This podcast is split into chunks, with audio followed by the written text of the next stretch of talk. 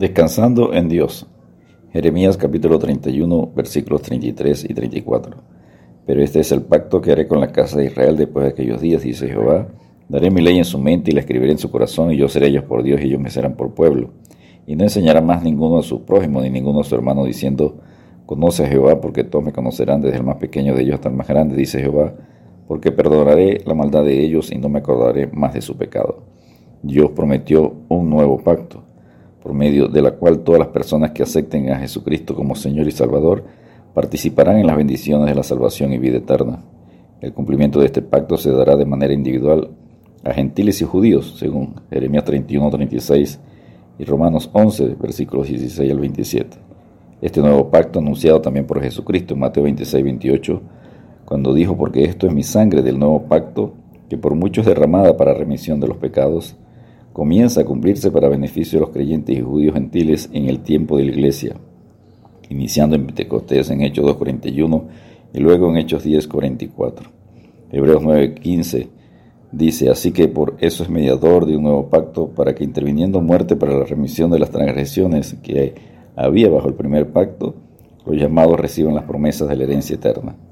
Los pactos de Dios con Abraham en Génesis 12, 1 al 3 y con David en 2 Samuel 7.16 al igual que este nuevo pacto, concurre en el reino milenario sobre el cual gobierna Jesucristo. primer punto que conseguimos en Jeremías 31, versículos 33 y 34 es, daré mi ley en su mente y la escribiré en su corazón. Dios escribiría sus mandamientos, la palabra de Dios, en los corazones en vez de escribirla en tablas de piedra como hizo con los diez mandamientos. Isaías 59, 21 dice, y este será mi pacto con ellos, dijo Jehová, el Espíritu mío que está sobre ti y mis palabras que puse en tu boca, no faltarán de tu boca, ni de la boca de tus hijos, ni de la boca de los hijos de tus hijos, dijo Jehová, desde ahora y para siempre.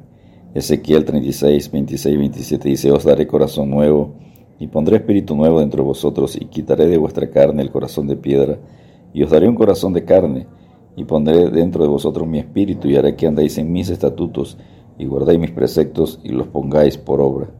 El segundo punto es y yo seré a ellos por Dios y ellos me serán por pueblo. Cuando aceptamos a Jesucristo como nuestro Señor y Salvador, el Espíritu Santo viene a morar, a vivir con nosotros, en nosotros, y luego somos bautizados con el Espíritu Santo y viene sobre nosotros para darnos dones, para servir de manera eficaz en la obra de Dios. En Ezequiel 37, 26 y 27 dice, haré con ellos pacto de paz, pacto perpetuo será con ellos, y los estableceré y los multiplicaré y pondré mi santuario entre ellos para siempre. Estará en medio de ellos mi tabernáculo, y seré ellos por Dios, y, ellos me serán por pueblo. Juan 14, 17 el Señor dijo, el Espíritu de verdad, al cual el mundo no puede recibir porque no le ve ni le conoce, pero vosotros le conocéis porque mora con vosotros y estará en vosotros. En Hechos 1.8 dijo el Señor, pero recibiréis poder cuando haya venido sobre vosotros el Espíritu Santo y me seréis testigo en Jerusalén, en toda Judea, en Samaria, hasta lo último de la tierra. El tercer punto que conseguimos, Jeremías 31, versículos 33 y 34 es, y no enseñará más ninguno a su prójimo ni ninguno a su hermano diciendo, conoce a Jehová. El Espíritu Santo que está en nuestro corazón alumbra, ilumina nuestro entendimiento, nos guía a toda verdad, nos ayuda a entender las escrituras y a conocer más de Dios.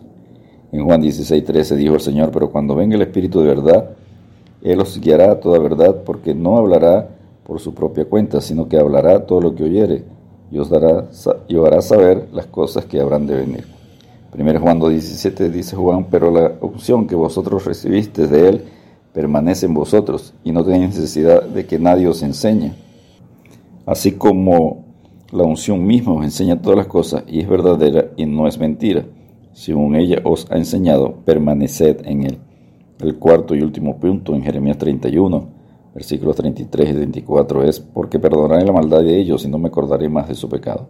Somos perdonados al creer en el sacrificio de Jesucristo, como lo leímos en Mateo 26, 28, en Romanos 5, 9, en Efesios 1, 7, en 1 Juan 1, 7, 1 Pedro 1, 18 y 19, Apocalipsis 1, 5, Apocalipsis 12, 11.